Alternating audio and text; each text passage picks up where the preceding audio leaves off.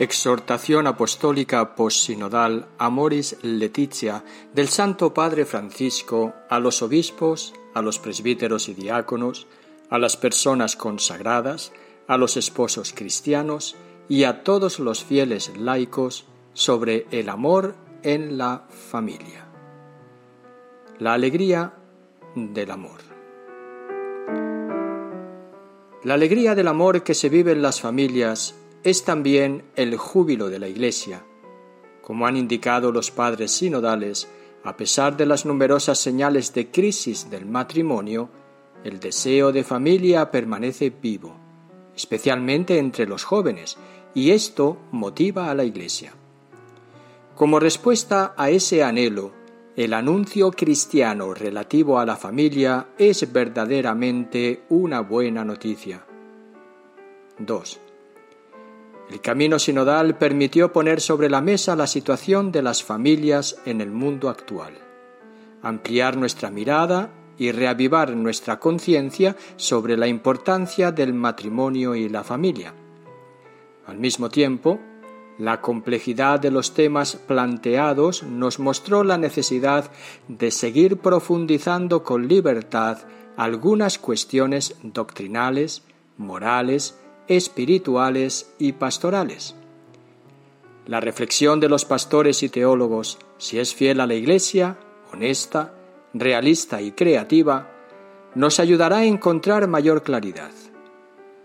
Los debates que se dan en los medios de comunicación o en publicaciones y aún entre ministros de la Iglesia van desde un deseo desenfrenado de cambiar todo sin suficiente reflexión o fundamentación a la actitud de pretender resolver todo aplicando normativas generales o derivando conclusiones excesivas de algunas reflexiones teológicas.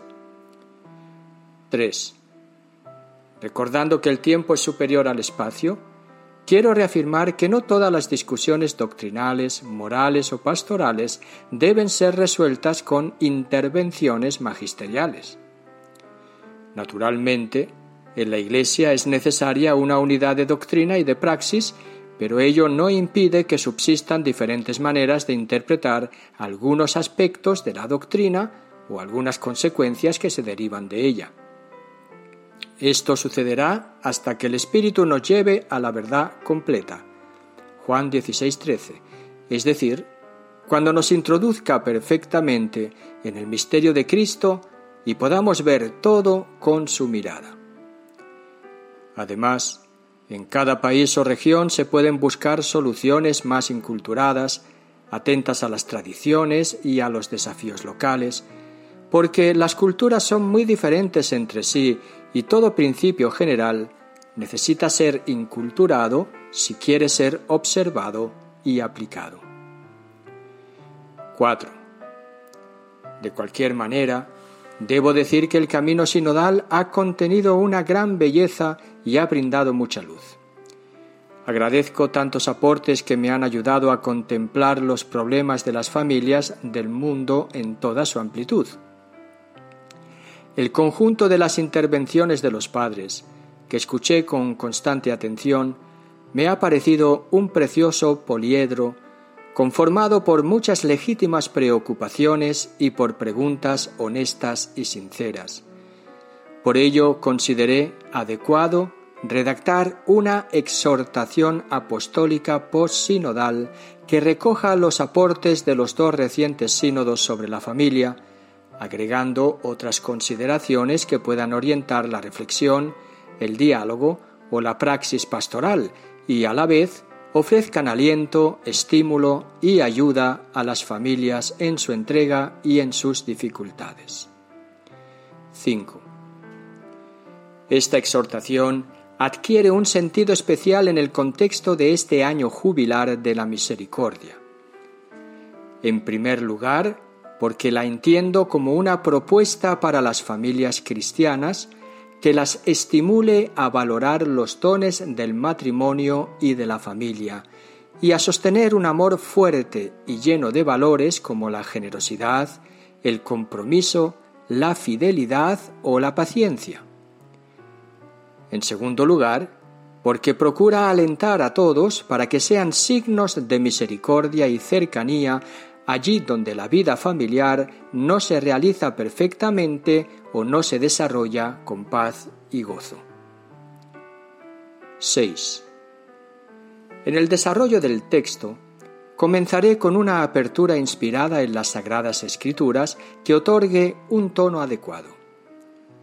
A partir de allí, consideraré la situación actual de las familias en orden a mantener los pies en la tierra Después recordaré algunas cuestiones elementales de la enseñanza de la Iglesia sobre el matrimonio y la familia, para dar lugar así a los dos capítulos centrales dedicados al amor. A continuación, destacaré algunos caminos pastorales que nos orienten a construir hogares sólidos y fecundos según el plan de Dios, y dedicaré un capítulo a la educación de los hijos. Luego me detendré en una invitación a la misericordia y al discernimiento pastoral ante situaciones que no responden plenamente a lo que el Señor nos propone. Y por último, plantearé breves líneas de espiritualidad familiar. 7. Debido a la riqueza de los dos años de reflexión que aportó el camino sinodal, esta exhortación aborda con diferentes estilos muchos y variados temas. Eso explica su inevitable extensión. Por eso no recomiendo una lectura general apresurada. Podrá ser mejor aprovechada tanto por las familias como por los agentes de pastoral familiar si la profundizan pacientemente parte por parte o si buscan en ella lo que puedan necesitar en cada circunstancia concreta. Es probable, por ejemplo, que los matrimonios se identifiquen más con los capítulos cuarto y quinto, que los agentes de pastoral tengan especial interés por el capítulo sexto, y que todos se vean muy interpelados por el capítulo octavo. Espero que cada uno, a través de la lectura, se sienta llamado a cuidar con amor la vida de las familias, porque ellas no son un problema, son principalmente una oportunidad. Capítulo primero. A la luz de la palabra. 8. La Biblia está poblada de familias, de generaciones, de historias de amor y de crisis familiares, desde la primera página donde entra en escena la familia de Adán y Eva con su peso de violencia, pero también con la fuerza de la vida que continúa, Génesis 4, hasta la última página donde aparecen las bodas de la esposa y del cordero, Apocalipsis 21, 2, 9. Las dos casas que Jesús describe, construidas sobre roca o sobre arena, Mateo 7, 24 a 27, son expresión simbólica de tantas situaciones familiares creadas por las libertades de sus miembros, porque, como escribía el poeta, toda casa es un candelabro. Entremos ahora en una de esas casas, guiados por el salmista, a través de un canto que todavía hoy se proclama tanto en la liturgia nupcial judía como en la cristiana.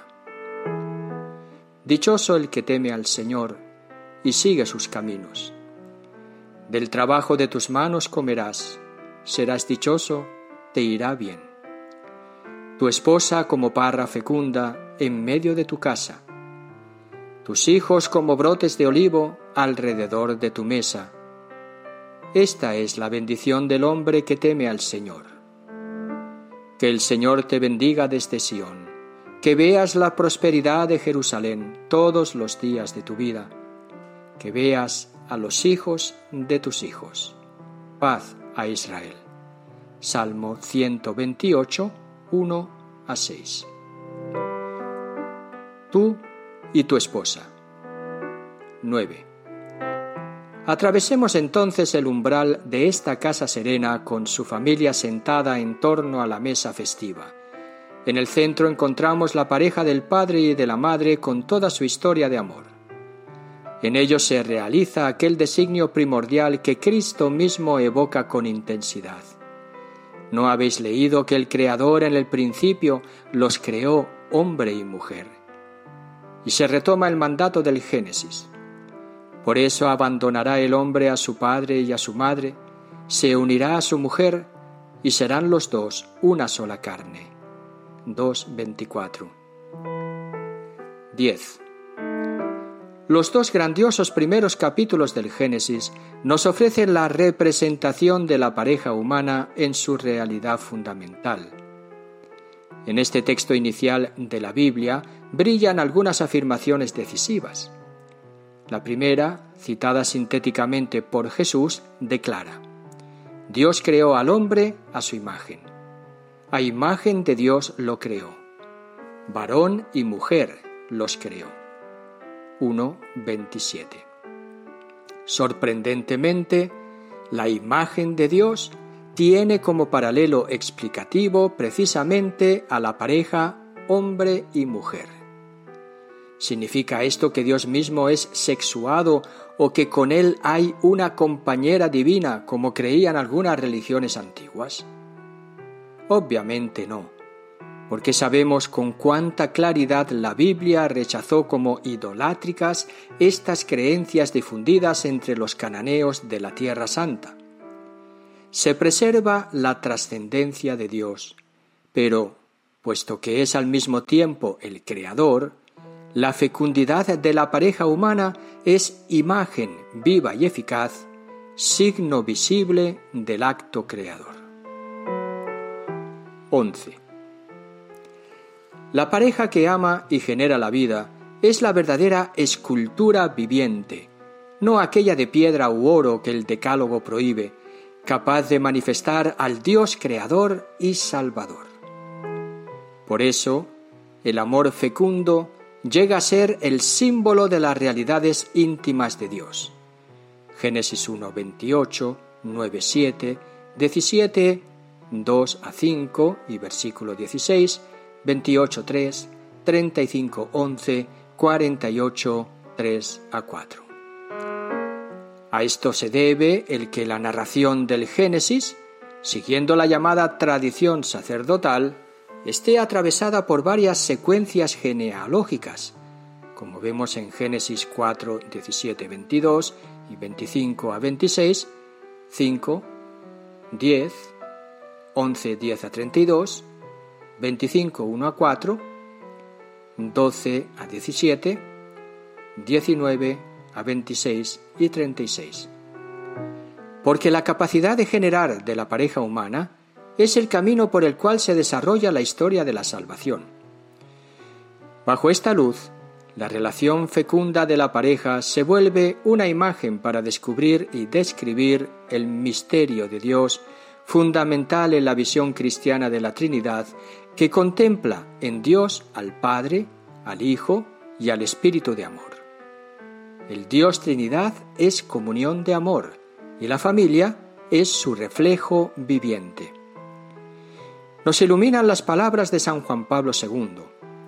Nuestro Dios, en su misterio más íntimo, no es una soledad, sino una familia, puesto que lleva en sí mismo paternidad, filiación y la esencia de la familia que es el amor.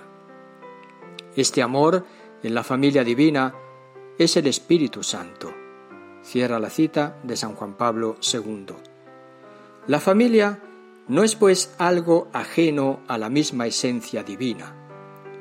Este aspecto trinitario de la pareja tiene una nueva representación en la teología paulina cuando el apóstol la relaciona con el misterio de la unión entre Cristo y la Iglesia. Efesios 5, 21 a 33. 12. Pero Jesús, en su reflexión sobre el matrimonio, nos remite a otra página del Génesis, el capítulo 2, donde aparece un admirable retrato de la pareja con detalles luminosos. Elijamos solo dos. El primero es la inquietud del varón que busca una ayuda recíproca, versículos 18 y 20, capaz de resolver esa soledad que le perturba y que no es aplacada por la cercanía de los animales y de todo lo creado. La expresión original hebrea nos remite a una relación directa, casi frontal, los ojos en los ojos, en un diálogo también tácito, porque en el amor los silencios suelen ser más elocuentes que las palabras. Es el encuentro con un rostro, con un tú que refleja el amor divino y es el comienzo de la fortuna, una ayuda semejante a él y una columna de apoyo. Libro del Siracide 36-24, como dice un sabio bíblico. O bien, como exclamará la mujer del cantar de los cantares en una estupenda profesión de amor y de donación en la reciprocidad, mi amado es mío y yo suya. Yo soy para mi amado y mi amado es para mí. 2, 16 y 6, 3. 13. De este encuentro que sana la soledad surgen la generación y la familia. Este es el segundo detalle que podemos destacar. Adán, que es también el hombre de todos los tiempos y de todas las regiones de nuestro planeta, junto con su mujer, da origen a una nueva familia, como repite Jesús citando el Génesis. Se unirá a su mujer y serán los dos una sola carne. Mateo 19.5, Génesis 2.24. El verbo unirse en el original hebreo indica una estrecha sintonía, una adhesión física e interior, hasta el punto que se utiliza para describir la unión con Dios. Mi alma está unida a ti. Salmo 63, 9. Canta el orante. Se evoca así la unión matrimonial no solamente en su dimensión sexual y corpórea, sino también en su donación voluntaria de amor.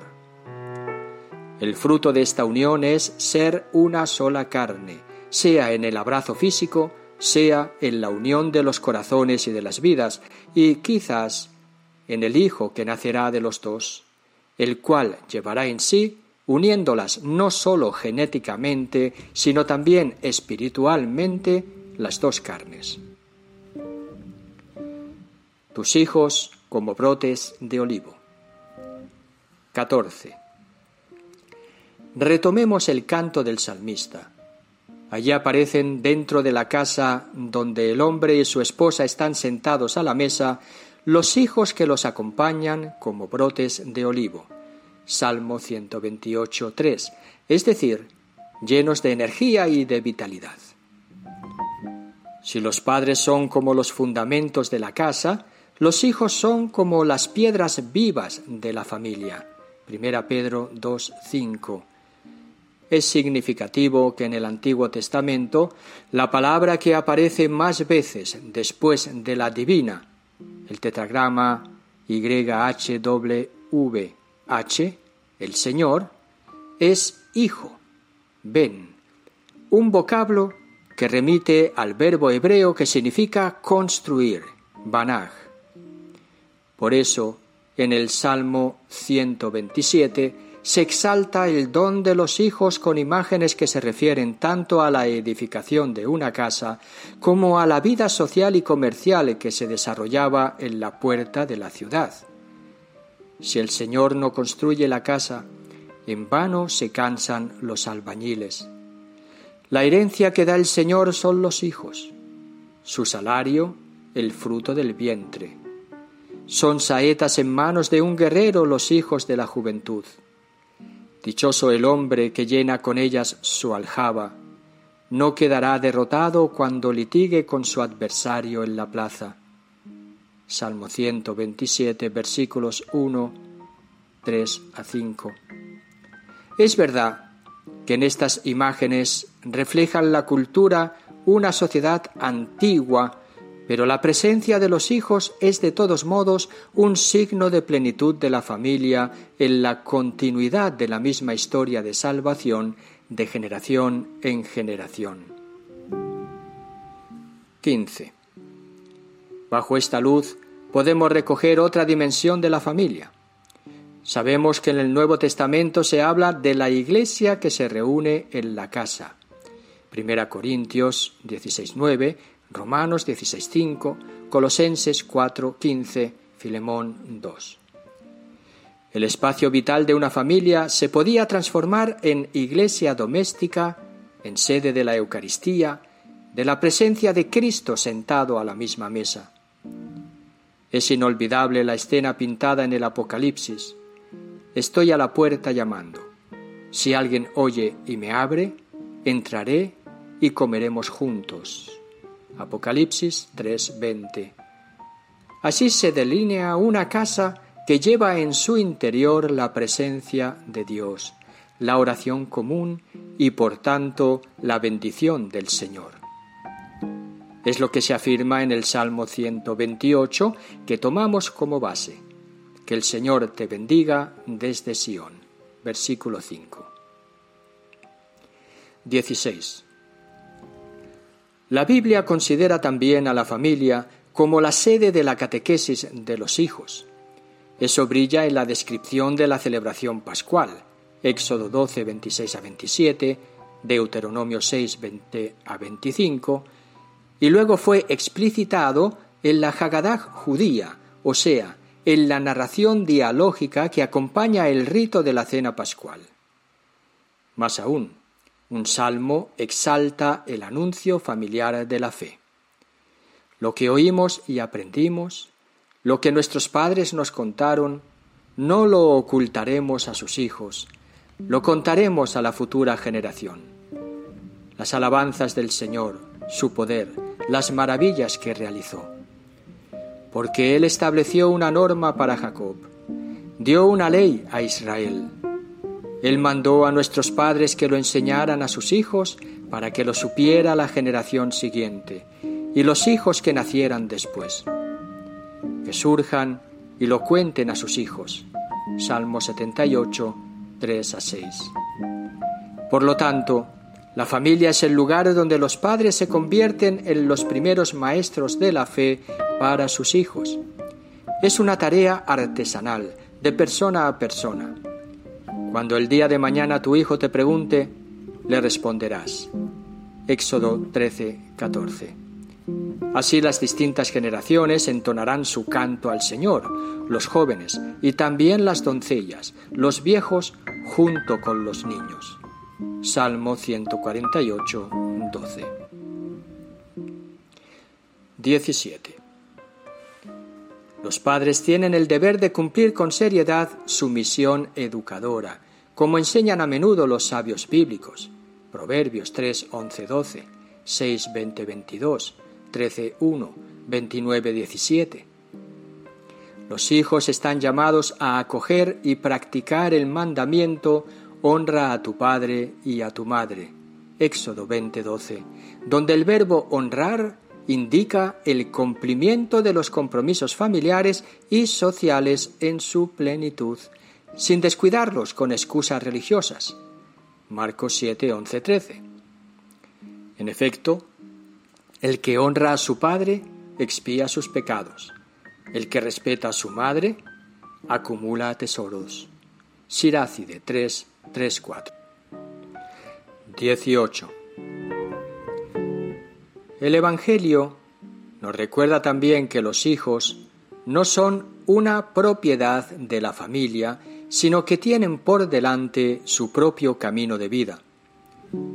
Si es verdad que Jesús se presenta como modelo de obediencia a sus padres terrenos, sometiéndose a ellos, Castos 51, también es cierto que Él muestra que la elección de vida del Hijo y su misma vocación cristiana pueden exigir una separación para cumplir con su propia entrega al reino de Dios. Mateo 10, 34, 37, Lucas 9, 59, 62. Es más, él mismo, a los doce años, responde a María y a José que tiene otra misión más alta que cumplir más allá de su familia histórica. Lucas 2, 48, 50. Por eso exalta la necesidad de otros lazos muy profundos también dentro de las relaciones familiares. Mi madre y mis hermanos son estos, los que escuchan la palabra de Dios y la ponen por obra. Lucas 8, 21. Por otra parte, en la atención que él presta a los niños, considerados en la sociedad del antiguo Oriente Próximo como sujetos sin particulares derechos e incluso como objeto de posesión familiar, Jesús llega al punto de presentarlos a los adultos casi como maestros por su confianza simple y espontánea ante los demás. En verdad os digo que si no os convertís y os hacéis como niños, no entraréis en el reino de los cielos. Por lo tanto, el que se haga pequeño como este niño, ese es el más grande en el reino de los cielos. Mateo 18, 3, 4. Un sendero de sufrimiento y de sangre. 19. El idilio que manifiesta el Salmo 128 no niega una realidad amarga que marca todas las sagradas escrituras. Es la presencia del dolor, del mal, de la violencia que rompen la vida de la familia y su íntima comunión de vida y de amor. Por algo, el discurso de Cristo sobre el matrimonio, Mateo 19, 9, está inserto dentro de una disputa sobre el divorcio. La palabra de Dios es testimonio constante de esta dimensión oscura que se abre ya en los inicios cuando, con el pecado, la relación de amor y de pureza entre el varón y la mujer se transforma en un dominio. Tendrás ansia de tu marido y él te dominará. Génesis 3:16.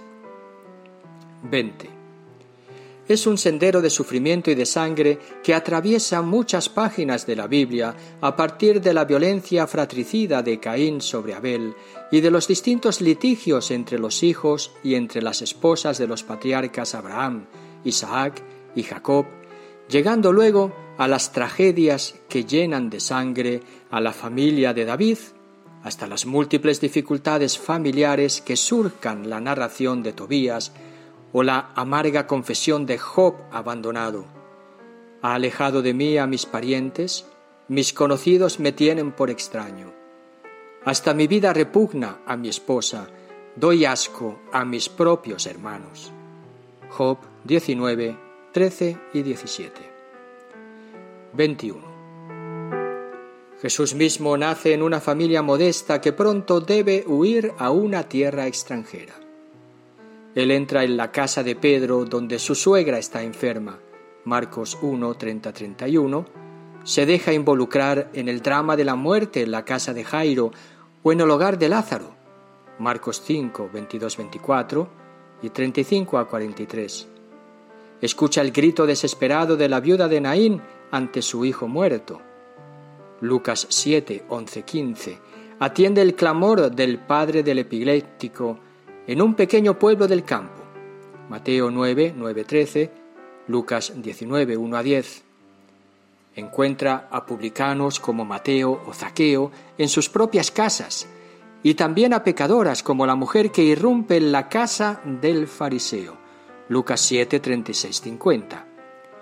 Conoce las ansias y las tensiones de las familias incorporándolas en sus parábolas desde los hijos que dejan sus casas para intentar alguna aventura, Lucas 15, 11, 32, hasta los hijos difíciles con comportamientos inexplicables, Mateo 21, 28, 38, o víctimas de la violencia, Marcos 12, 1 a 9.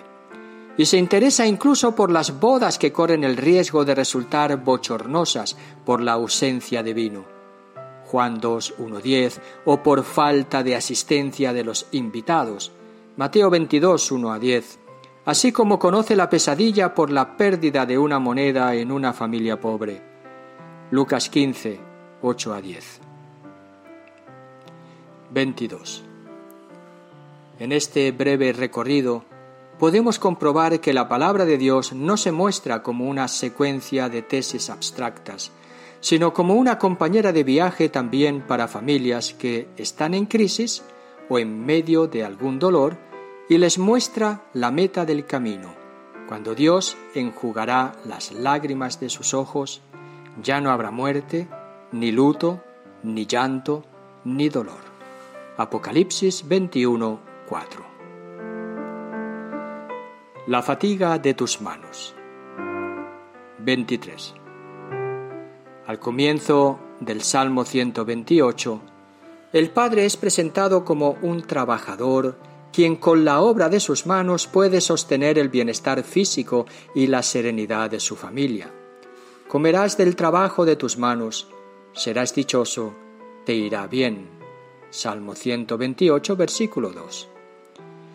Que el trabajo sea una parte fundamental de la dignidad de la vida humana se deduce de las primeras páginas de la Biblia, cuando se declara que Dios tomó al hombre y lo colocó en el jardín de Edén para que lo guardara y lo cultivara. Génesis 2.15. Es la representación del trabajador que transforma la materia y aprovecha las energías de lo creado, dando luz al pan de vuestros sudores. Salmo 127.2, además de cultivarse a sí mismo. 24. El trabajo hace posible al mismo tiempo el desarrollo de la sociedad, el sostenimiento de la familia y también su estabilidad y su fecundidad.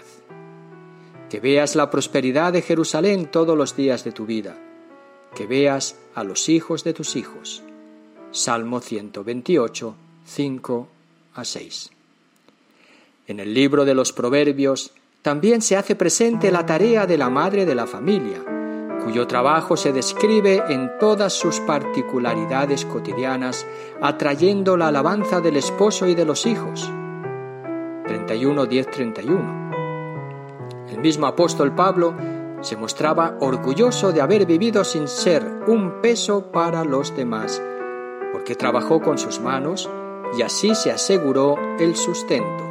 Hechos 18.3, 1 Corintios 4.12 y 9.12. Tan convencido estaba de la necesidad del trabajo que estableció una férrea norma para sus comunidades. Si alguno no quiere trabajar, que no coma. Segunda Tesalonicenses 3:10, Primera Tesalonicenses 4:11. 25. Dicho esto, se comprende que la desocupación y la precariedad laboral se transformen en sufrimiento como se hace notar en el libro de Ruth y como recuerda Jesús en la parábola de los trabajadores sentados en un ocio forzado en la plaza del pueblo. Mateo 20, 1 a 16, o como él lo experimenta en el mismo hecho de estar muchas veces rodeado de menesterosos y hambrientos. Es lo que la sociedad está viviendo trágicamente en muchos países y esta ausencia de fuentes de trabajo afecta de diferentes maneras a la serenidad de las familias. 26. Tampoco podemos olvidar la degeneración que el pecado introduce en la sociedad cuando el ser humano se comporta como tirano ante la naturaleza, devastándola, usándola de modo egoísta y hasta brutal.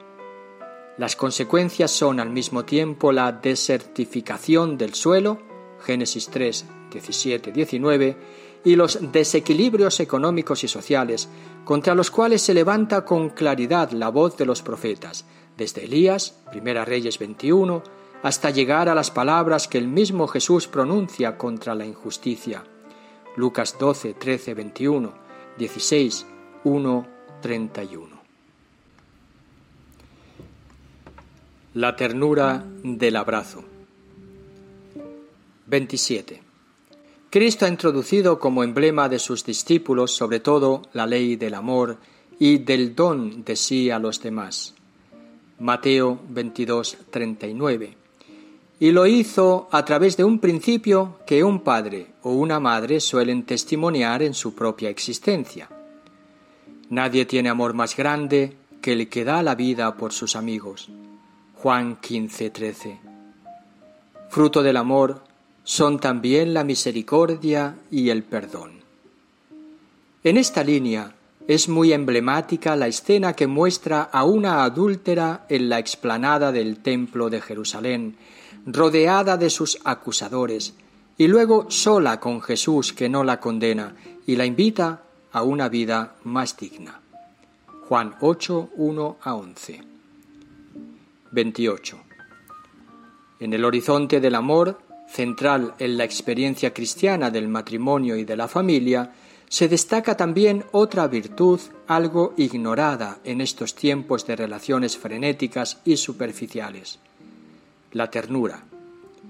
Acudamos al dulce e intenso Salmo 131, como se advierte también en otros textos, Éxodo 4:22, Isaías 49:15, Salmo 27:10, la unión entre el fiel y su Señor se expresa con rasgos del amor paterno o materno. Aquí aparece la delicada y tierna intimidad que existe entre la madre y su niño, un recién nacido que duerme en los brazos de su madre después de haber sido amamantado. Se trata, como le expresa la palabra hebrea gamul, de un niño ya destetado, que se aferra conscientemente a la madre que lo lleva en su pecho. Es entonces una intimidad consciente y no meramente biológica. Por eso el salmista canta, Tengo mi interior en paz y en silencio como un niño destetado en el regazo de su madre. Salmo 131.2. De modo paralelo, podemos acudir a otra escena donde el profeta Oseas coloca en boca de Dios, como Padre, estas palabras conmovedoras. Cuando Israel era joven, lo amé. Yo enseñé a andar a Efraín, lo alzaba en brazos, con cuerdas humanas, con correas de amor lo atraía. Era para ellos como el que levanta a un niño contra su mejilla. Me inclinaba y le daba de comer. 11, 1 y 3 a 4. 29. Con esta mirada hecha de fe y de amor, de gracia y de compromiso, de familia humana y de Trinidad divina, contemplamos la familia que la palabra de Dios confía en las manos del varón, de la mujer y de los hijos, para que conformen una comunión de personas que sea imagen de la unión entre el Padre, el Hijo y el Espíritu Santo.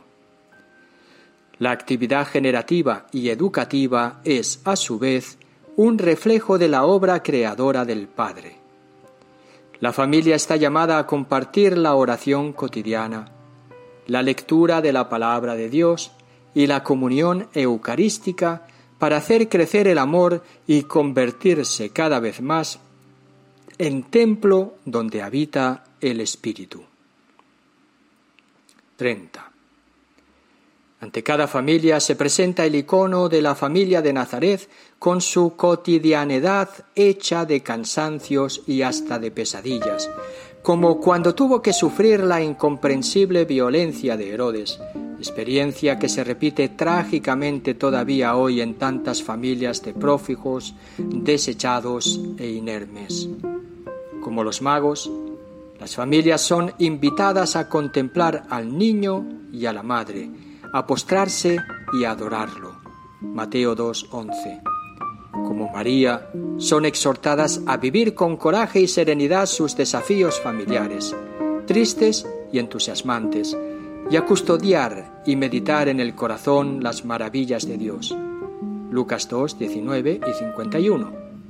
En el tesoro del corazón de María están también todos los acontecimientos de cada una de nuestras familias que ella conserva cuidadosamente. Por eso puede ayudarnos a interpretarlos para reconocer en la historia familiar el mensaje de Dios.